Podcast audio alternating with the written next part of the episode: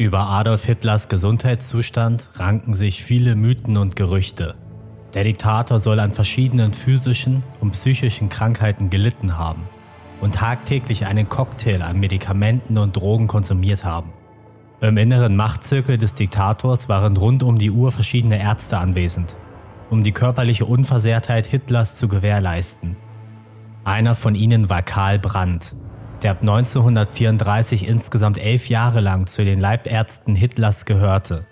Durch die Nähe zu Hitler gewann er bedeutend an Einfluss und wurde zum einflussreichsten Mediziner des Deutschen Reiches.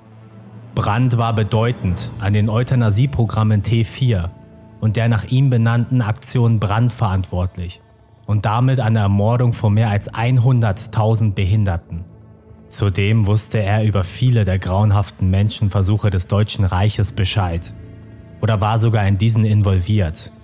In diesem Video geht es um die grausamen Verbrechen von Karl Brandt und der nach dem Krieg stattgefundenen Anklage sowie Bestrafung dieses Verbrechers.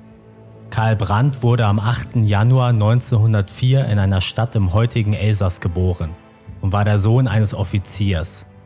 Nach dem Abitur begann er ein Studium der Medizin das er 1928 an der Universität Freiburg abschloss. Ein Jahr später schloss Brandt seine Promotion ab und absolvierte danach eine chirurgische Ausbildung an einer Klinik in Bochum. Er war überzeugter Nationalsozialist und trat bereits 1932 in die NSDAP ein und 1934 in die SS. 1933 wurde der Adjutant und Leibwächter Adolf Hitlers Wilhelm Brückner bei einem Autounfall schwer verletzt und klinisch von Karl Brandt behandelt. Brückner war von Brandts Fähigkeiten überzeugt und vermittelte diesen an Adolf Hitler, wodurch der direkte Kontakt zum Diktator zustande kam. Mitte 1934 wurde Karl Brandt einer von Hitlers Leibärzten und gehörte damit zum engsten Zirkel des Diktators. Brandt war fast durchgehend an Hitlers Seite wenn sich dieser in seiner Privatresidenz in Obersalzberg aufhielt und gewann so das Vertrauen von diesem. Brandt erlangte immer mehr an Einfluss und gehörte spätestens zum Ausbruch des Zweiten Weltkriegs zu den einflussreichsten Medizinern des Landes. Ab dem 1. September 1939 wurde Karl Brandt gemeinsam mit dem damaligen Chef der Kanzlei des Führers, Philipp Buhler, von Hitler zum Beauftragten des Euthanasieprogramms Aktion T4 ernannt. Bei der Aktion T4 wurden von 1940 bis 1941 70.000 Menschen mit körperlichen, geistigen oder seelischen Behinderungen systematisch ermordet. Die Aktionen gehören zu den grausamsten Kapiteln der nationalsozialistischen Rassenideologie. Für die Nazis gehörten beeinträchtigte Personen nicht zur perfekten arischen Rasse und die Massenmorde wurden auch als Aktion Gnadentod oder Vernichtung lebensunwerten Lebens bezeichnet. Zu Beginn der Aktion wurden den Heilanstalten Meldebögen mit detaillierten Fragen zu Krankheit und Arbeitsfähigkeit des Patienten geschickt. Basierend hierauf entschieden dann sogenannte T4-Gutachter über Leben und Tod der Person, ohne diese einmal persönlich besichtigt zu haben. Für die Tötung ausgewählte Patienten wurden anschließend in eine der insgesamt sechs Tötungsanstalten gebracht, bei welchen es sich um die Tötungsanstalten Grafeneck, Brandenburg, Hartheim, Sonnenstein, Bernburg und Hadamar handelte. Die ankommenden Patienten wurden entkleidet, inspiziert und dann in als Duschräume getarnte Gaskammern gebracht. Bis zu 30 Menschen wurden gleichzeitig mit Kohlenmonoxid ermordet und die Leichen in den anstaltseigenen Krematorien verbrannt. Den Opfern wurde zuvor ihr Hab und Gut abgenommen und den Leichen die Goldzähne herausgebrochen.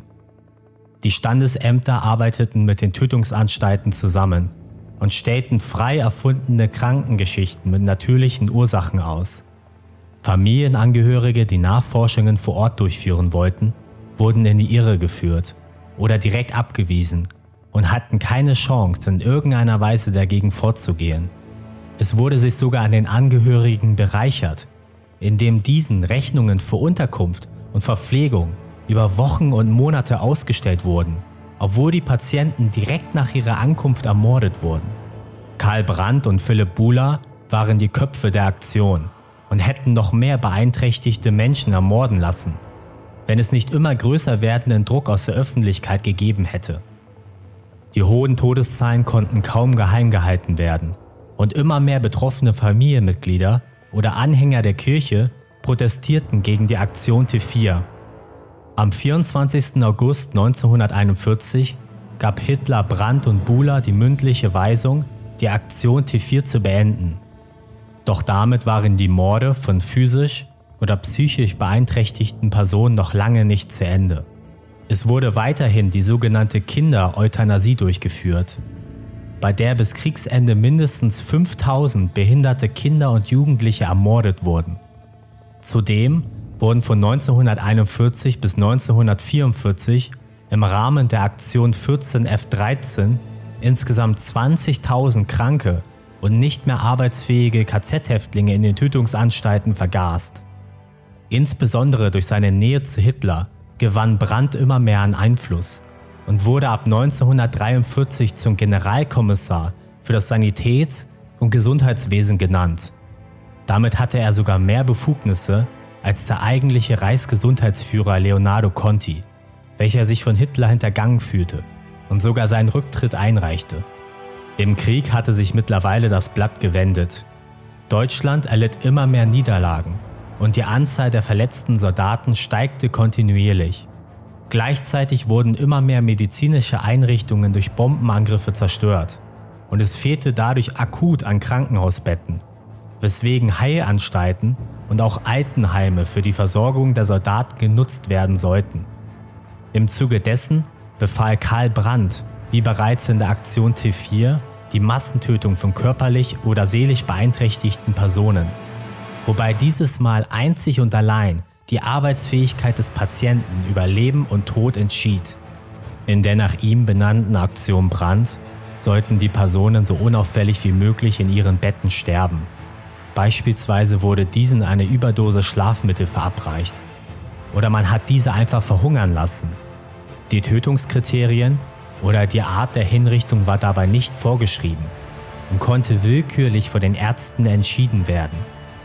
Es gibt Berichte darüber, dass in einer Anstalt die Opfer mittels Stromschläge hingerichtet wurden, ähnlich wie bei einem elektrischen Stuhl. Insgesamt sollen bei der Aktion Brand mindestens 30.000 Menschen ermordet worden sein. Karl Brandt wusste zudem von vielen medizinischen Menschenversuchen in den Konzentrationslagern oder war direkt in ihnen involviert. Beispielsweise förderte er die von Klaus Schilling durchgeführten Malaria-Experimente im Konzentrationslager Dachau, bei denen mehr als 1000 Menschen mit Malaria infiziert wurden, von denen ca. 400 starben. Ende 1944 war Karl Brandt in einem Komplott zur Beseitigung von Hitlers Leibarzt Theo Morell beteiligt, welcher jedoch scheiterte und Brandts Entlassung als Leibarzt des Diktators zur Folge hatte. Kurz vor Kriegsende wurde Brandt auf Hitlers persönlichen Befehl hin verhaftet und sollte unverzüglich hingerichtet werden, was jedoch von Heinrich Himmler verhindert wurde.